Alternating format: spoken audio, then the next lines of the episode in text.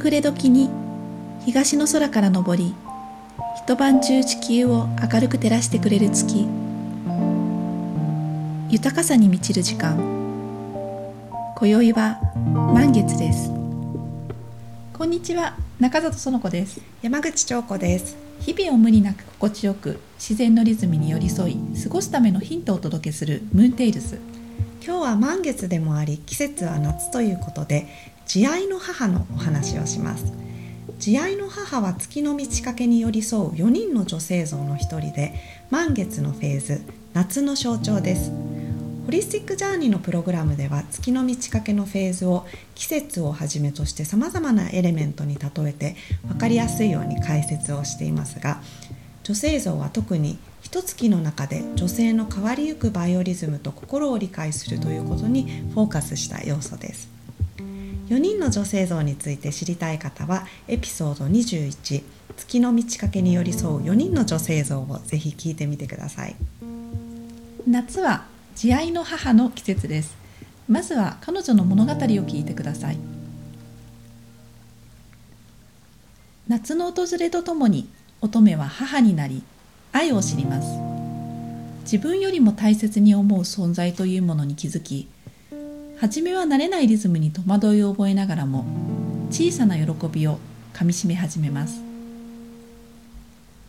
紫陽花の花が咲く頃母はしっとりとした空気の中自分の庭や住まいを整え始めます。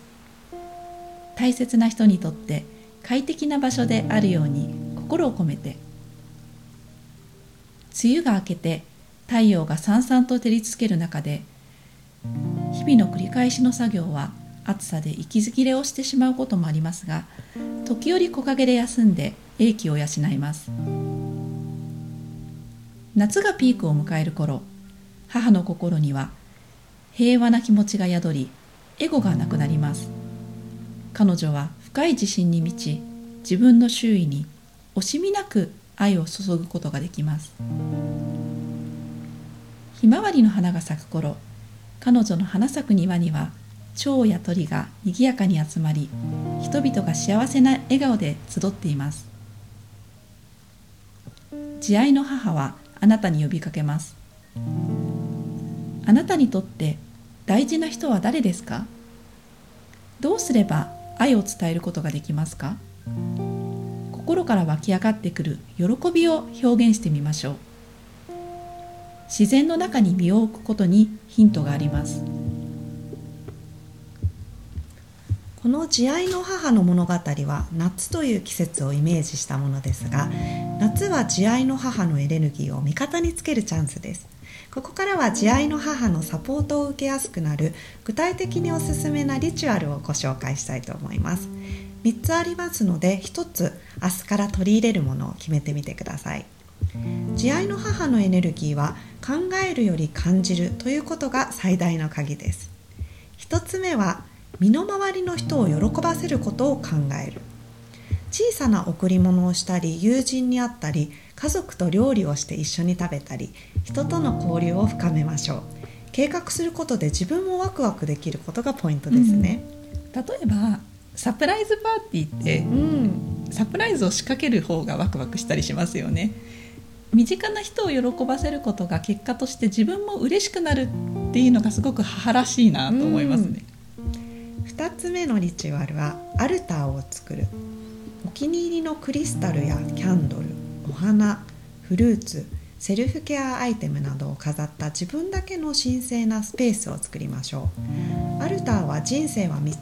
ち足りていて豊かで満月のように欠けていることがないことを思い出させてくれます、うん、アルターはまだ馴染みがない方や、うん、何それという人も多いかもしれません。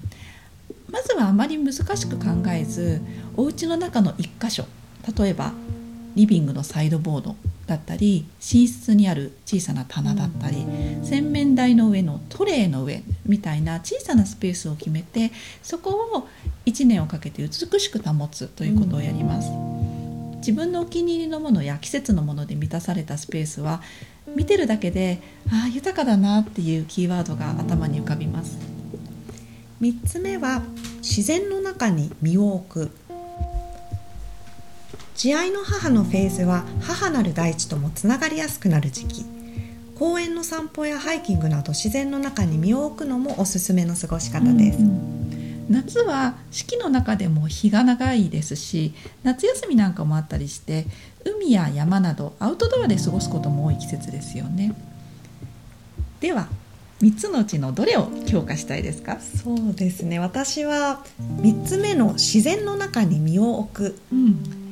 にしようと思います、自然の中で過ごすとイライラしたりマイナスな感情で居続けることが難しいっていうことに気づきました。ツリー・オブ・ライフの近くには緑豊かな大きい公園があるんですけれども何かモヤモヤを抱えている日でもたった数十分散歩するだけでいつも自然と寛容な気持ちになったり呼吸が楽になるっていうことに驚きます例えば朝この公園に行ってちょっと歩くことによって一日すごくご機嫌で過ごせるっていうことにも気づきました。こういうふうに日常的にすぐアクセスできる自然もすごく大切だしそれと同時に時々大自然に抱かれるという経験もしたいなというふうに思います。例えば最近年に2回ぐらいなんですけれども山登りの経験者に山に連れて行ってもらうことがあるんですね。で途中でちょっと気が抜けないような道が続いたりしてた後にふと力が抜けると絶景がこう目に入ってきた瞬間に自然って厳しいけれどまるで母のように大きく何も言わずに見守ってくれてるっていうその存在はすごく強く感じることがあります。この夏1回はそんな経験をしてみたいなというふうに思います、うん、すごい素敵ですね。私は2つ目のアルタを作るを強化したいと思っています、うん、昨年から折に触れてアルタ作りというものを行っているんですけれども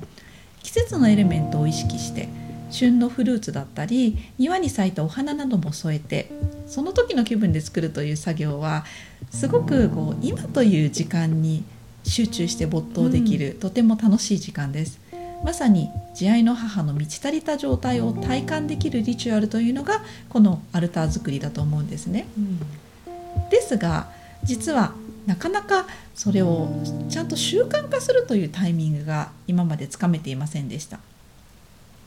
満月はホリスティックジャーニーのプログラムの中でクレンズも行うのでこれをセットで行えばリマインダーになってくれるんじゃないかと思いました、うん、いいですね、うん、このエピソードを聞いている皆さんもどれを取り入れるか3つのうち1つを決めてこの夏は慈愛の母のエネルギーをぜひ味方につけてください。それでは最後に私たちが今気になるものや長年変わらず大好きなものについてお話しするコーナー。今日は今月のお花アジサイです。日本人にとっておなじみの梅雨の雨が似合う花といえばアジサイですね。桜と同じぐらい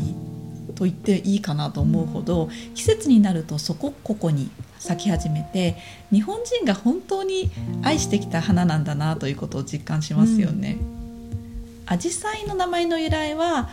小さいものが集まっている様子を表す「アズ」という言葉と、うん、藍色の花を意味する「サイ」というものから来るそうなんですね。漢字で書くと紫の火の花というふうに書きますよね。うん、紫色の花が梅雨の晴れ間に鮮やかに輝いているような様子が目に浮かんですごく素敵な字だなと思います。昔から日本にあった種類としては額アジサイというあの真ん中が小さなつぼみのようなつぶつぶの状態で、うん、大きな花が額縁のように囲って咲くというのが特徴だそうです。そしてこんもりと丸い形をしたおなじみのアジサイは額アジサイと区別するために西洋アジサイとも呼ばれています、うん、このアジサイって土壌によって色が変わるっていうことはよく知られていますよねあのアルカリ性の土だとピンク色になって、うん、酸性の土だと青紫色になるというふうに言われていて日本ではあのこの雨の影響で土って酸性に傾きがちだそうで、うん、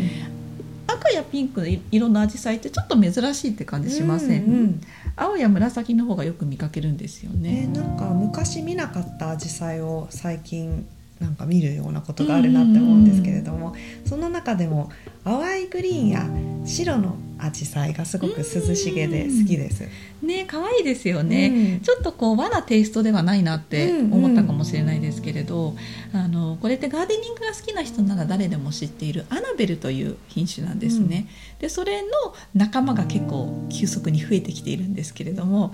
もともとはアメリカから来たということで日本では比較的新しい品種になります。アジサイって繊細そうなお花なんですけれどもそれとは裏腹に実際育ててみるとすっごく丈夫なんですね。日本の気候にもともと合ってるということもあります、うん、そして一度花が咲くと楽しめる時期もすごく長いんですよね。今お話したアナベルなんかはあのそのまま置いておくとちょっとこう秋色に変化したりとか、そのままドライフラワーになったりしてくれますよね。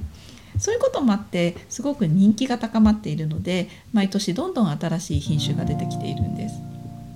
私が密かに最近素敵だなと思っているのは山アジサイというものでこれは山に自生していたアジサイから品種改良されたものが多いためなんかねすごく派手ではないというか、うん、ちょっとこうそそとした雰囲気が素敵なんですよね。アジサイは花だけでなく葉も美しいですよね、うん、この時期は和菓子やお料理などに添えられているのもすごい素敵だなっていうふうに思いますホリスティックジャーニーで毎月お送りしているムーンボックスの中には必ず季節のお花だったり植物を入れるようにしているんですけれど今月は私の庭のアジサイの葉をお送りしました。お香立てと対のイメージのお気に入りのお香もお送りしたので紫陽花の葉を敷いてお香のお皿のような感じで見立ててほしいなと思って入れました、うん、ホリスティックジャーニーと月の満ち欠けにまつわる4人の女性像についてもっと知りたい方のために月の満ち欠けの4つのフェーズにまつわる診断テストを公開中です。7つの質問に答えて今あなたをサポートしているのはどのタイプの女性なのかを診断します。自分が今必要な具体的な行動のヒントを知り日々の生活に取り入れてみてください。このエピソードのページに診断テストへのリンクを貼っておきますのでぜひお申し込みください。次回のムーンテイルズは加減に素敵なゲストをお迎えする予定です。